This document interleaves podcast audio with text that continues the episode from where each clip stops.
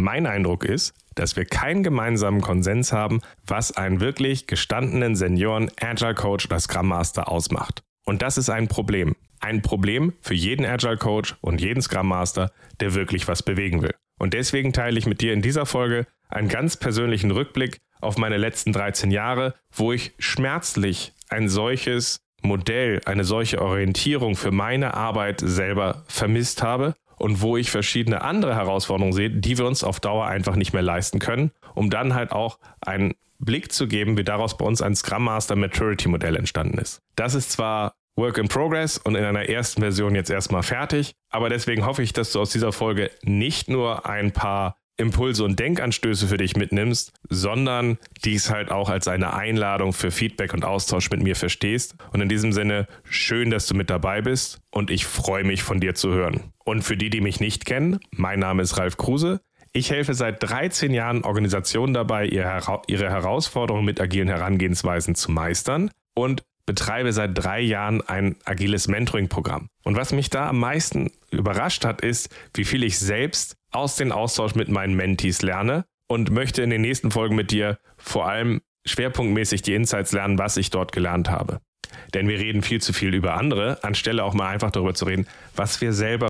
Und diese Folge wäre ehrlicherweise ohne den Austausch in dem geschützten Kreis meines Mentoring-Programms so nicht möglich gewesen. Denn was ich dort gelernt habe durch den offenen Austausch der Teilnehmer zu ihren Erfahrungen, ihren Problemen und ihren Herausforderungen, ist, dass wir dort einen ganz anderen Austausch haben, als wir ihn jemals auf freien Community-Events oder halt auch auf LinkedIn haben können. Da weichen wir uns ja gefühlt doch häufiger, als wir uns lieb sein kann, bei den wirklichen Problemen aus und landen doch sehr schnell auch bei so Plattitüden wie es kommt drauf an, anstelle uns wirklich auch im Diskurs mit den wirklich relevanten und schwierigen Themen auseinanderzusetzen, die uns halt auch wirklich weiterbringen. Dass diese Themen in breiteren Community-Events oder halt auch auf LinkedIn nicht zur Sprache kommen, ist ja letztlich auch nicht weiter verwunderlich, weil das ist ja alles kein Safe Space. Und wir dürfen halt auch nicht vergessen, dass wenn man jetzt halt wirklich offen, mit offenem Visier einfach auch teilen würde, passt mal auf, aus den, den und den Erfahrungen bin ich der geworden, der ich jetzt bin. Wenn ich halt auch ein Stück weit noch unsicher bin, ist das gut, wie ich jetzt agiere? Oder diese Form von Herausforderung oder Fragestellung beschäftigen mich jetzt wirklich? Dann macht man sich mit solch einer Offenheit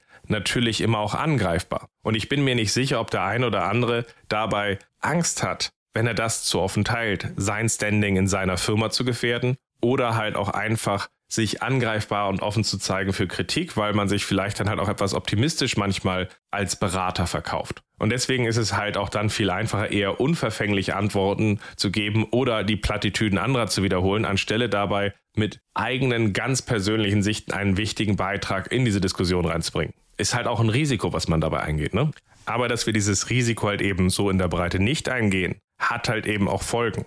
David Hilmer hat in seinem letzten wunderbaren Post auf LinkedIn angemerkt, dass er sagt, hey, diskutieren wir nicht gefühlt dieselben Themen wie rund um Agilität und Scrum wie 2018, 19 und 20? Und ich finde, er hat recht. Ja, das tun wir. Und ich tue mich manchmal auch schwer, auf manche Konferenz zu gehen, weil gefühlt dort immer über dieselbe Soße gesprochen wird, ohne dass wir uns wirklich weiterentwickeln. Ich glaube sogar, es ist noch viel schlimmer und es ist nicht erst seit 2018, sondern eigentlich die Zeit, solange ich dabei bin, haben wir fast sehr ähnliche Probleme, bis die gleichen Themen, die wir diskutieren. Und das ist ja auch nicht verwunderlich, wenn wir es nicht schaffen, dass wir zu den Themen, wo wir in der Praxis alle doch häufig vorstehen und denken, Mist, bin ich damit denn eigentlich alleine? Dabei nicht anfangen, über diese Themen offen zu reden und dabei halt auch einen offenen, konstruktiven Diskurs daraus finden, um daraus zu, herauszufinden, was funktioniert, was funktioniert nicht. Da geht es ja gar nicht um Gleichmacherei. Es muss ja gar nicht jeder so agieren wie ich oder irgendein anderer erfahrener Agilist. Das ist doch gar nicht das Ziel. Aber so ähnlich wie in jeder Branche, die danach strebt, sich weiter zu professionalisieren, gibt es halt eben unabhängig von dem persönlichen Stil halt eben halt auch Fertigkeiten, Kompetenzen, die es braucht oder Herangehensweisen, die dazugehören, damit das Ganze gut funktioniert. Und diesen Diskurs schaffen wir einfach nicht. Und ich muss dir gestehen, mir gehen manche Themen und manche Phrasen inzwischen dabei auch einfach so ein bisschen auf den Zeiger. Das kann ich nicht ganz leugnen. Das fängt davon an, dass wenn jemand darüber redet, auf eine, auf eine Frage zu antworten mit, es kommt drauf an, aber ohne dabei irgendwie auszuführen, worauf es bei Es kommt drauf an eigentlich ankommt, dann sind wir nämlich bei einem Informationsgehalt, der nahe Null geht und dann könnten wir auch die Antwort gleich lassen. Und dabei geht halt so viel verloren. Oder auch so Sachen wie, dass gerade wenn irgendwie Fortbildungsanbieter dabei versuchen zu definieren, zu sagen, wir brauchen eine Kompetenzoffensive für Scrum Master. Aus Business-Sicht kann ich das verstehen, wenn man als Trainingsanbieter, als Fortbildungsanbieter sagt, ihr müsst mehr lernen, das wäre für euch ganz gut. Ich glaube, das ist der richtige Weg. Aber wenn dabei dann halt ungerichtete Listen geteilt werden mit Kompetenzen, wo ich quasi keinen kenne, der diese gelernt hat oder die solche Umfänge abbilden, wo man sagen muss, die lernt keiner in zwei Leben. Dann ist die Frage, was bringt das, außer ein Marketing-Effekt, dass man bei den Leuten eine gewisse Verknappung und Erklärung schafft, mit denen sie sagen, oh, bei denen müsste ich mal einen Kurs buchen. Business-technisch ja gar nicht so blöd, aber bei der Zielgruppe, die es anspricht, schafft das dann mit einer solch langen Liste wirklich einen Fokus, da, da und da muss ich dran arbeiten? Oder einfach nur ein sehr allgemeines, schlechtes Gewissen, ohne dabei wirklich gut ins Handeln zu kommen und die Hoffnung zu haben, das bald aufzuarbeiten. Ich glaube, wir müssen da sehr viel spezifischer werden, worauf es im Kern dann halt wirklich auch dabei ankommt, was wir lernen müssen auf der Reise zu einem gestandenen Scrum Master, zu einem gestandenen Agile Coach. Und ich glaube, dass das schwer ist und es ist nicht einfach, mehr ist besser. Aber gut, ich belasse es jetzt erstmal bei den zwei Beispielen, weil diese Folge sollte ja nicht heißen, Ralf schimpft, sondern wir wollten uns ja darüber unterhalten, warum es so wichtig ist, dass wir zu einem besseren Verständnis kommen, was seniorige, gestandene Scrum Master und Agile Coaches auszeichnet und warum wir uns damit so schwer tun.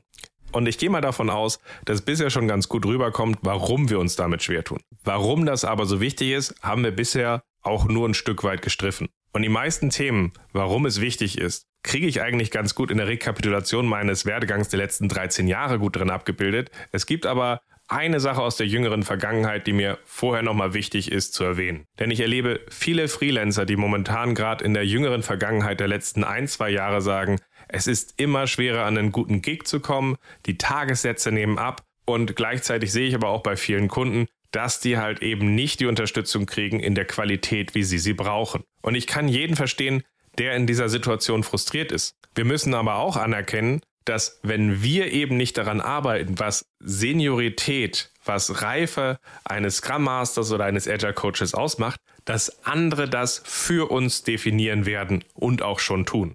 Und im Kontext für agile Freelancer gilt, dass die meisten ihre Jobs über Personaldienstleister bekommen und finden. Und diese suchen Kandidaten über freelancer.de oder andere Plattformen und screenen die sich ja letztlich vor. Da gucken sie anfangs erstmal drauf, haben die Leute eine gewisse Basisqualifikation, bringen sie den geforderten nötigen Umfang an Erfahrung mit, aber vor allem halt eben quantitativ. Und wenn Sie dann feststellen, dass Sie in dieser Vorauswahl noch zu viele Kandidaten haben, dann gucken Sie natürlich drauf, was haben die Leute dabei angegeben für was für einen Tagessatz sie fordern. Und da die Anzahl an Leuten, die diese Basisqualifikation, die dort abgefragt werden, haben, halt deutlich größer geworden ist über die Jahre, fallen natürlich die erfahreneren Leute jetzt sehr häufig dabei raus, weil die es gewohnt sind, ihre Leistung unter einem anderen Gehaltsgefüge anzubieten. Man könnte das jetzt nüchtern betrachten und sagen, der Markt regelt das. Es gibt ein größeres Angebot von Leuten, die das jetzt zu diesen Bedingungen halt anbieten können. Die Firmen suchen danach, der Preis ist günstiger, ist doch der normale Lauf der Dinge. Das Problem ist jetzt aber nur, dass unglaublich viele Leute darüber schimpfen, dass Agilität bei ihnen nicht funktioniert. Und das hat viel auch damit zu tun, wie sie eingeführt oder wie sie begleitet wurde. Und jetzt haben wir hier natürlich ein Problem dabei, dass wir über das, was wir jetzt gerade eben als Effekt gesehen haben, ich befürchte, dass Firmen sehr viel häufiger an eine Art von Begleitung und Unterstützung kommen, die dem, was sie brauchen, nicht gerecht wird und dann zu ungünstigen Ergebnissen führt. Wir können aber eben genau das bisher nicht gut beschreiben. Was zeichnet denn einen gestandenen, guten, seniorigen, agilen Begleiter aus? Wenn ich Leute danach frage, ist ihre erste Antwort Erfahrung. Aber was ist Erfahrung?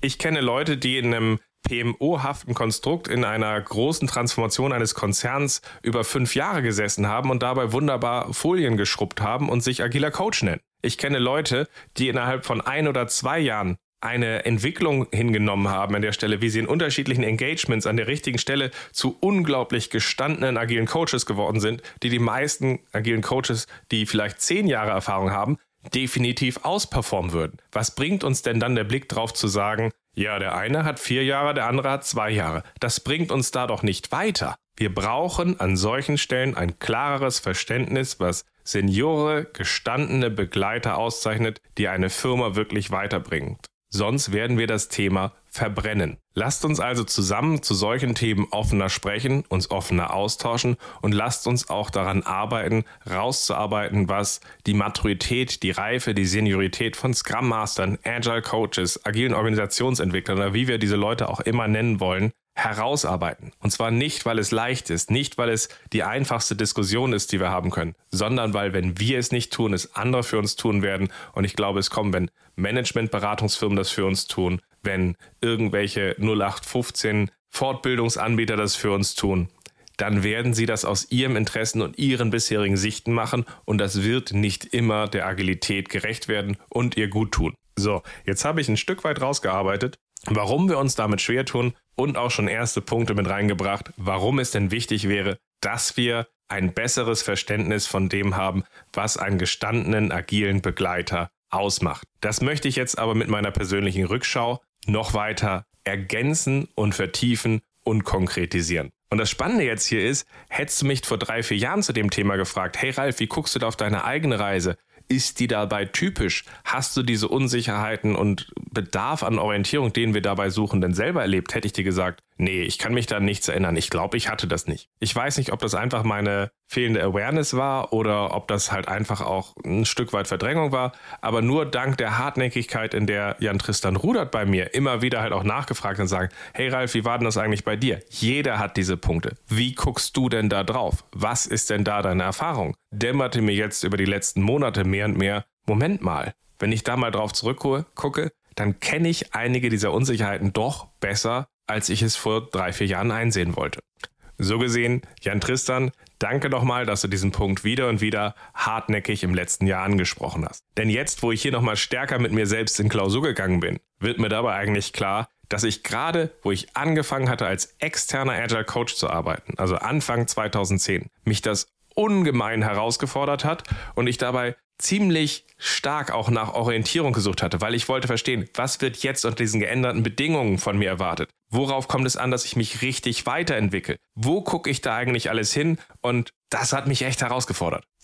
Eine Konsequenz daraus war, dass ich angefangen hatte, Bücher zur Agilität und seinen Hintergründen wie ein Besessener zu lesen. Ich habe seitdem unglaublich viel gelesen in dem Kontext. Ich war vorher lesefaul und habe damals dann angefangen zu lesen. Und zwar wirklich wie ein Besessener. Du findest übrigens auf Goodreads meine Bücherliste, die ist auch nochmal in der Beschreibung zu dieser Folge verlinkt. Aber ich habe das halt auch gemacht mit meiner fast schon verzweifelten Suche nach Orientierung und Verständnis, wo ich mir halt ein Buch nach dem nächsten wirklich auch reingezogen und verschlungen habe, um dabei halt diese Klarheit zu finden, was eine tolle Erfahrung war, was mir auch gerade gut geholfen hat, dort Sachen zu verstehen. Aber es hat mich halt eben halt auch gefordert und es war halt eben aus so einem Gefühl von Mangel getrieben. Geholfen hat mir damals, dass ich wirklich tolle, hochkarätige Kollegen hatte. Also wirklich hochkarätige Kollegen. Und es hat mir ungemein geholfen, dass ich Bob Sani, Dave Sherrock und Andrea Tomasini als meine ersten Mentoren hatte, die mir wirklich dabei geholfen hatten, in dieser Konstellation anzukommen, als externer Agile Coach zu arbeiten und halt auch in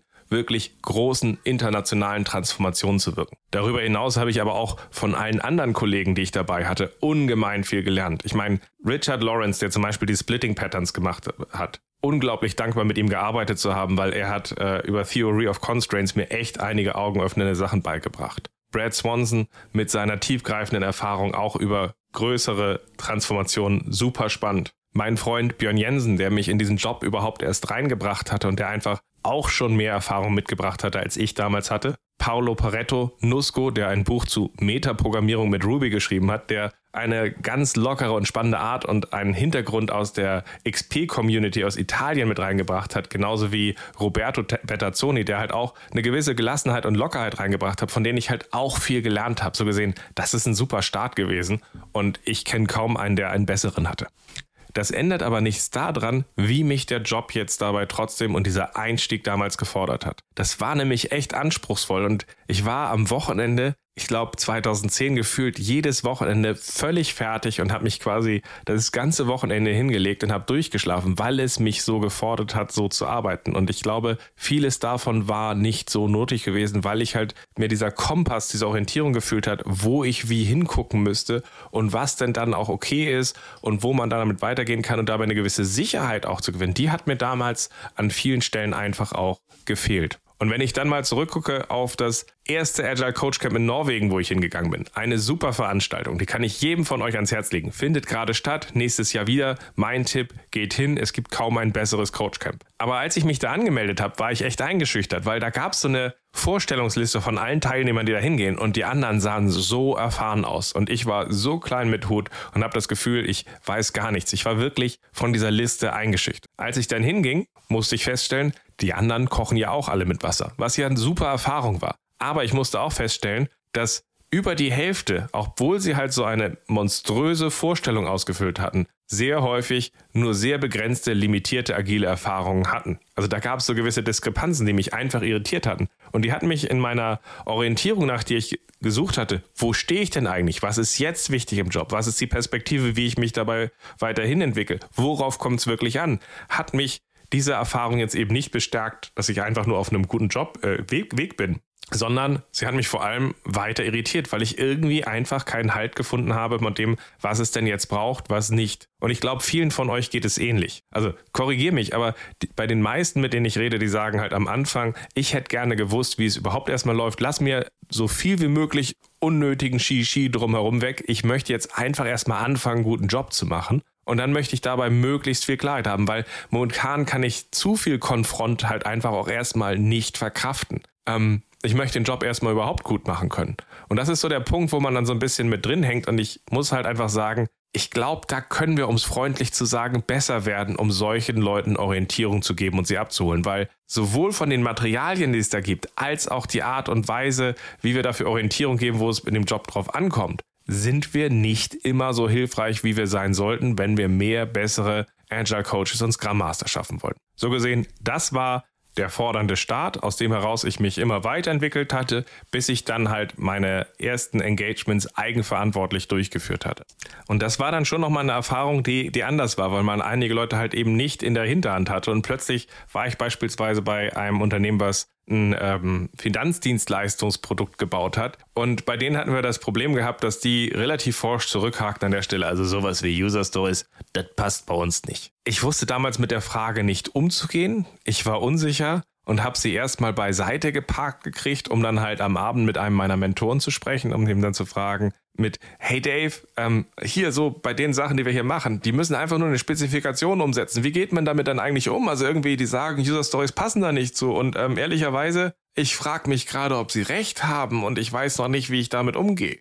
Und die Nüchternheit, mit der mir Dave dann damals zurückspiegelte an der Stelle sowas wie, naja, Scrum ist minimaler Lernrahmen, den gestalten wir halt passend zum Kontext aus und die Idee von User Stories ist doch so, so, so. Warum sollte das dazu nicht passen? Man muss ja nicht einfach die Kapitel dabei eins nach dem nächsten umsetzen. Hat mir ungemein geholfen, dann am Folgetag mit den Kollegen halt auch weiter die Themen auszuarbeiten und dann halt auch gut passend das für ihren Kontext zu benutzen. Das Spannende, warum ich die Geschichte erwähne, sind zwei Sachen. Erstens, ich hatte damals einen sehr eng eingrenzenden Blick auf bestimmte Konzepte und Herangehensweisen, die wir damals benutzt haben. Das fängt damit an, dass es für mich damals ohne das Sparring von Dave nicht vorstellbar gewesen wäre, zu sagen, dass man User Stories in so einem Kontext sinnvoll benutzen kann, weil, na, da setzt man doch einfach Kapitel 1, 2, 3 um und dann ist doch gut. Und ich glaube, viele von uns neigen, wenn sie mit agilen Methoden anfangen zu arbeiten, eher etwas engstirniger und preskriptiver auf die einzelnen Techniken und Herangehensweisen zu gucken, als sie eigentlich gedacht sind. Und ich glaube, es braucht immer wieder auch solche Anstöße und ein Bewusstsein, dass es ein minimaler Lernrahmen ist, den wir passend ausgestalten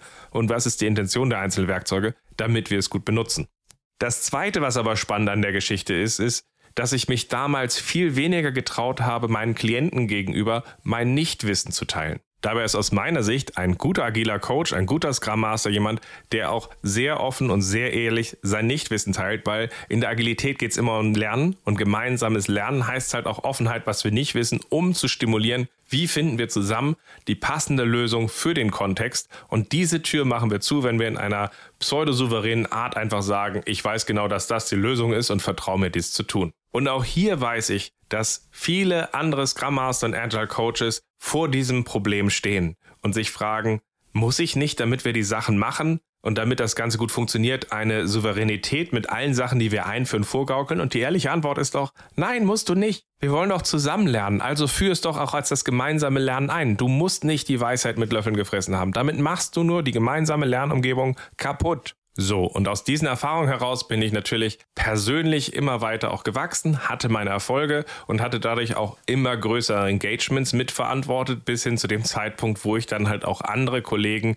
mit in meinen Engagements dabei hatte. Und auch hier warten jetzt wieder spannende neue Herausforderungen auf einen, mit denen ich vorher so gar nicht gerechnet hatte. Denn in der Firma, in der ich damals gearbeitet hatte, hatten wir einen relativ stringenten Weg gehabt, wie wir kompakt und schnell unsere Klienten befähigen. Das ist anders als dass das viele neue Kollegen vorher gewohnt waren. Wir haben dabei bewusst auch nach sehr erfahrenen Kollegen geguckt, die das Potenzial haben, dass sie in diesem Weg halt mit ihrem Vorwissen eine Bereicherung reinbringen, aber vor allem auch in diesen Approach mit reinwachsen können. Und das führte jetzt zu verschiedenen spannenden Spannungsfeldern.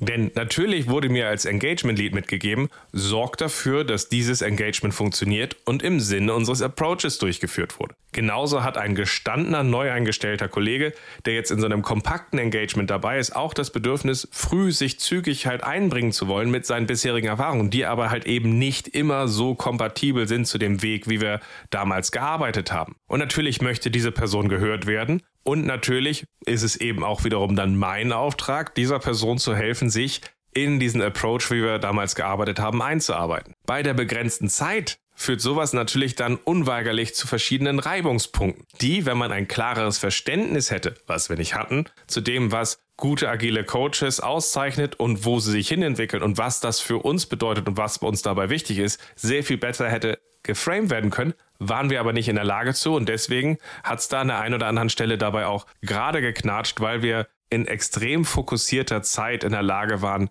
Teams, Bereiche und Organisationen agil aufzustellen. Und damit meine ich halt, sie zu stimulieren, dass sie es mit uns gestalten. Und dabei erzeugt man halt eine hohe Dynamik dabei in der Gruppe. Aber diese Gruppe macht es dann halt auch relativ schwierig, dann im Gespräch noch zu gucken, wie man dann ganz in Ruhe quasi ein Timeout nimmt und neue Kollegen reinarbeitet. Aus dieser Erfahrung heraus haben wir schon damals versucht, explizit herauszuarbeiten, was zeichnet eigentlich gute Agile Coaches aus? Was ist unser Approach? Und das habe ich natürlich, seitdem ich Enable Change gegründet habe, noch viel weitergeführt und verfeinert, weil ich das für einen zentralen Punkt halte, wo wir zusammen besser werden müssen, um expliziter darüber zu reden. Und damit meine ich halt nicht nur, wie man Kollegen einarbeitet, zusammen zu sagen, wie agieren wir hier, damit wir schnell halt auch auf Geschwindigkeit kommen und performen können in einem hochdynamischen Umfeld, sondern auch zu dem Austausch, wie wir ihn in der Community haben. Denn auch hier fehlt uns die Sprache und die Orientierung, um hier auch zu den härteren Punkten in einen guten Austausch zu kommen. Wir schaffen es viel zu oft nicht, gute Approaches von schlechten zu trennen, was notwendige Kompetenzen und Skills sind, die einer können muss, wenn er sinnvoll agieren will, zu dem, was halt persönlicher Stil und persönliche Präferenzen sind. Natürlich wollen wir auch Vielfalt. Das ist ja auch eine der Stärken, die wir haben wollen. Es soll hier ja keine Normierung stattfinden. Aber wir brauchen halt eben auch eine stärkere Professionalisierung, wenn wir uns mal fragen, was gehört denn zu dem Job im Kern dazu? Und mit dem Eindruck sehe ich als nächsten spannenden Punkt, der mir begegnet ist, der, wo ich meine Firma Enable Change gegründet habe und die Sachen auf eigene Rechnung gemacht habe und dabei mich damit beschäftigt habe, wie ich denn meine Engagements anbahne und sie begleite. Denn mir ist über die Jahre immer wieder in der Community begegnet, wenn ich gesagt habe, ja, ich mache das eher so in fokussierten Engagements und die funktionieren so, so, so und das funktioniert eigentlich ganz gut und ich sehe danach, dass das gut funktioniert, dass ganz viele mir zurückgespiegelt haben, also Ralf, wenn man nicht erstmal in eine Umgebung reingeht und erstmal eine gewisse Zeit mitläuft, die Leute kennenlernt, dann ist das übergriffig. Nach der Definition, die mir dort gegeben wurde, war ich dann wohl ein sehr übergriffiger Agile Coach das hat mich beschäftigt, das hat mich mitgenommen. Und das hat dann auch dazu geführt, dass das erste Engagement, was ich mit Enable Change gemacht hatte, erstmal eins war, wo ich gesagt habe, okay, ich laufe erstmal bewusst in Ruhe mit, ich lerne die Leute kennen und aus dem heraus gestalten wir das dann bedarfsorientiert, wie wir angefangen haben. Und das war dann schon spannend, weil ich wurde damit sehr schnell Teil des Systems und als Teil des Systems war ich plötzlich so verhakelt, dass ich all die Sachen, wie ich bisher vorher begleitet hatte, so gar nicht mehr machen konnte. Das fühlte sich werden wie Treibsand. Das fühlte sich gar nicht gut an. Aber es half mir wiederum auch zu verstehen, was mir viele Leute gerade bei Community-Events die letzten Jahre vorher erzählt haben, wo sie gesagt haben, aus der und der Haltung kann man nichts bewegen, aus der und der Situation ist doch alles ausweglos. Und ich muss dann halt auch sagen, vielleicht hatten sie recht, weil wenn der Karren erstmal in Dreck gefahren ist, wenn der Karren erstmal feststeckt, ist es irgendwann relativ schwierig, aus der Haltung heraus und aus der Dynamik heraus wieder etwas zu entfachen. Da bin ich anders gearbeitet und da habe ich andere Sachen,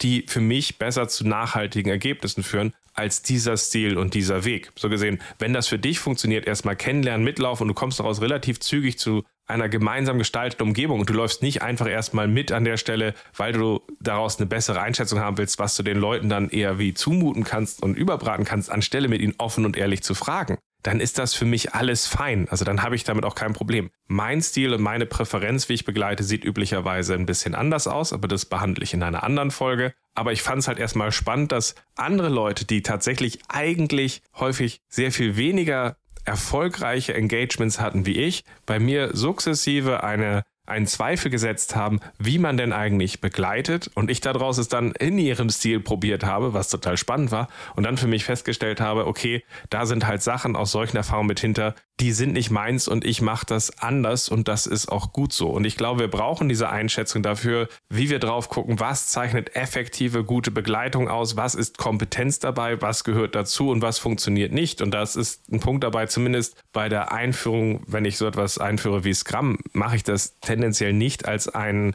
evolutionären schrittweisen Ansatz, sondern zu etwas, wie wir dynamisch die Umgebung direkt ausgestalten. Wenn ich so etwas einführe wie kann man, sieht die Welt schon wieder ein bisschen anders aus. Dann gehe ich wiederum ran und habe dabei halt auch einen Weg, der halt eher einen evolutionären Charakter hat. Aber immer, wie komme ich in das Partnerschaftliche mit den Leuten und nicht einfach passives Mitlaufen. Aber wahrscheinlich ist das jetzt kein Punkt, der in die Kompetenzen mit rein muss, sondern eher persönlicher Stil. Und dann ist die letzte Situation, die ich heute hier mit dir in dieser Folge in dieser Richtung teilen möchte, die, wo ich den Podcast Meistern gestartet habe, weil ich fand es spannend, wie viele Leute sich aus dem Thema Team-Level-Agilität zurückziehen und sagen, wir müssen doch über Führung reden, wir müssen über Skalierung reden, ist das Thema nicht langsam durch? Und ich dachte, Moment mal, viele Organisationen, die ich kenne, sind damit nicht durch, weil es funktioniert nicht. Warum sollten wir jetzt irgendwie eine neue Sau durchs Dorf treiben? Und fand es dann mega spannend, wenn man sich darauf forciert und konzentriert, kompakte Folgen aufzunehmen, und diese dann halt auch nochmal danach in der Nachlese in den Austausch zu stellen, wie viel man dabei voneinander lernen kann. Und wie klar man dann halt auch durch ein solches Sparring für sich selber wird, zu verstehen,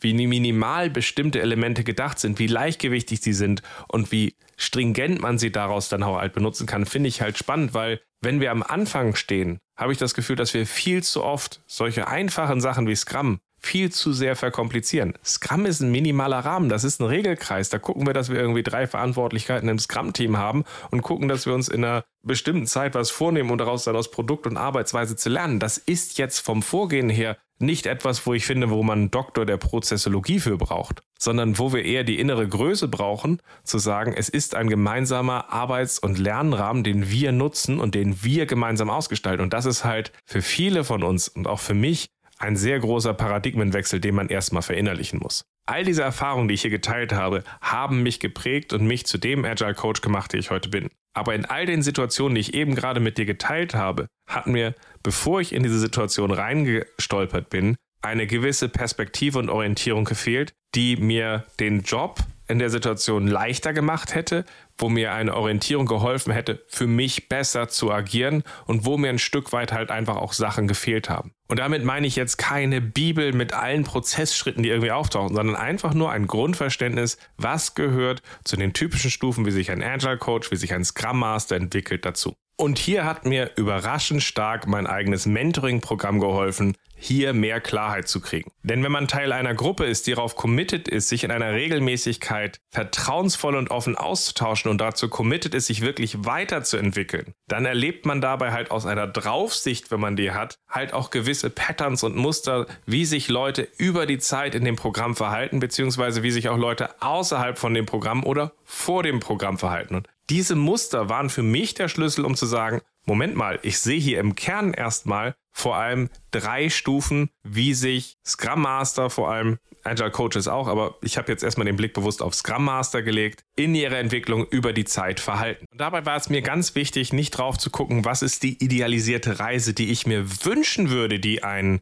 Scrum Master über die Zeit nimmt, sondern zu beobachten, was sind die Entwicklungsschritte, diese Maturitätslevel, die ich dort eher so aus den Erfahrungen heraus interpoliere und sehe. Der erste spannende Eindruck war, wie sich die Teilnehmer über die Zeit von sechs Monaten hin entwickelt haben, eher aus so einer Grundhaltung von Kümmerer und Antreiber hin zu echten Enablern. Und das passierte nicht über Nacht, sondern am Anfang waren sie deutlich stärker darauf fokussiert, einzelne dedizierte Best Practices und Kochrezepte und Inspiration für sich mitzunehmen und sagen, guck mal, das kann ich mir mal klauen und mitnehmen, bis sie dann irgendwann ankam zu sagen, okay, ich muss lernen, wie ich diese Systematik lerne, wie ich in meiner Umgebung gemeinsam mit den Leuten gestalte. Und deswegen ist der zweite von drei Maturitätslevel in meinem Scrum Master Maturity Modell auch der Enabler. Und natürlich ist jemand schneller und effektiver, der die Umgebung mit den Leuten gemeinsam gestaltet, als die Lösung für sie zu gestalten, weil er kann schneller anfangen, dort Sachen mit den Leuten anzugehen, die er selbst noch gar nicht ganz durchdrungen hat. Und die Lösungen, die dabei entstehen, sind natürlich auch nachhaltiger, weil die Leute sie mitgestaltet haben und entsprechend dann auch sehr viel wahrscheinlicher mittragen. Das heißt, wenn es dir um Nachhaltigkeit geht, dann musst du nicht die Lösung für die Leute schaffen, sondern sie mit ihnen gestalten. Und entsprechend wurde mir relativ klar, dass gute Agile Coaches wie Scrum Master danach streben, dass sie als echte Enabler agieren. Und dass es auch das ist, wo sich gute Scrum Master hinentwickeln sollen. Weil wie sollten wir effektiv, schnell und nachhaltig sein, wenn wir anders agieren? Wo ich mich weit schwerer mitgetan habe, ist für mich wirklich auch klarer zu verstehen, was denn eigentlich die Leute in ihrem Startzustand vor dem Streben in den Enabler-Zustand auszeichnet. Und hier eine gewisse Empathie für die Leute in dem Zustand zu entwickeln, fiel mir erstaunlich schwer, weil ich sehr viel mit idealen Sichten drauf geguckt habe, gesagt habe, für mich hat bewährt, dass man zügig in die Sicht als Enabler strebt. Hör doch mal auf, dabei am Anfang irgendwelche anderen Sachen zu machen. Sei mutig, gestalte es mit den Leuten, bam.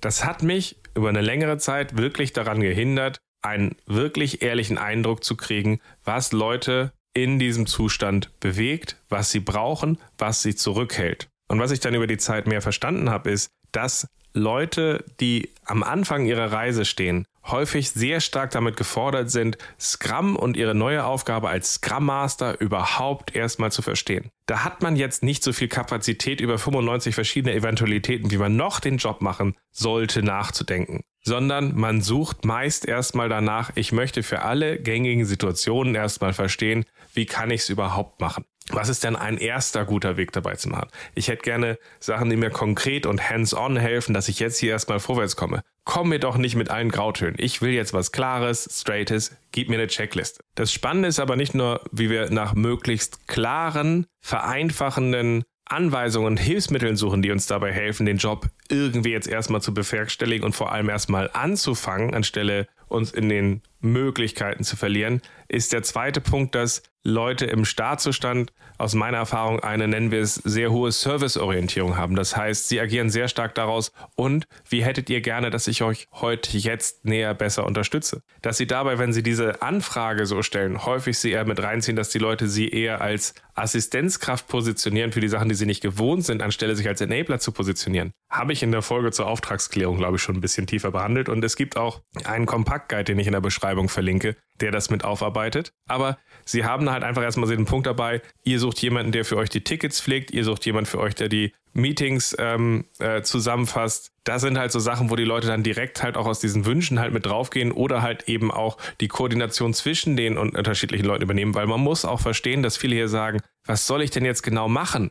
Wenn ich nicht direkt diese Sachen für die Leute übernehme. Das ist verdammt schwer, dort anders zu agieren. Deswegen hat man häufig da diese sehr hohe Service-Affinität bei. Man hat diesen Punkt dabei, dass man nach sehr großen, klaren, einfachen Sachen sucht, die einem erstmal auch direkt für die Situation, wo man Hilfe sucht, weiterhelfen. Und als dritten Punkt, man hat einen relativ niedrigen Level konfrontiert zu werden mit anderen Sichten. Weil wir sind ja erstmal in dem Job bei Weitem genug verunsichert, wie wir ihn machen. Da brauchen wir jetzt nicht noch irgendwie Sachen, die uns dabei weiter Sachen in Frage stellen, damit wir völlig verunsichert sind. Aber gleichzeitig entsteht aus dieser Grundhaltung erstmal der Punkt, dass wir halt sehr häufig als äh, in dem Startzustand Gefahr laufen, eben dann in so eine Rolle reinzukommen als Kompensator, wo wir halt viele Sachen als Kümmerer übernehmen, die Sachen, die nicht laufen, wo ich nicht weiß, wie ich die Leute befähige, wo ich dann als Antreiber agiere. Und wir müssen halt schon auch klar sagen, auf Dauer als Start-Scrum Master zu agieren, ist halt grenzwertig, wenn du als Scrum Master wirklich etwas bewegen willst. Aber als Startzustand gehört er dazu und wir müssen ihn anerkennen. Genauso müssen wir auch anerkennen, dass wir besseres Material für Leute in diesem Zustand brauchen. Weil das ist eins der größten Aha-Momente gewesen, als ich dieses Modell gebaut habe. Keine Ahnung, ob euch jetzt das Modell noch bringt, aber für mich ist es super. Denn mir ist über dieses Modell und diese Beschreibung, die ich euch jetzt gerade gegeben habe, klar geworden, dass wir kaum gutes Material haben für diese Art von Scrum Master. Und die meisten Scrum Master sind noch im Starts, äh, Startzustand. Das muss man mal ganz klar sagen. Die meisten Scrum Master agieren nicht als Enabler und sie sind völlig lost mit dem, was es an Material gibt. Entweder es ist zu preskriptiv und es ist gefährlich, wenn wir einfach blind diese Sachen übernehmen und uns an denen festhalten,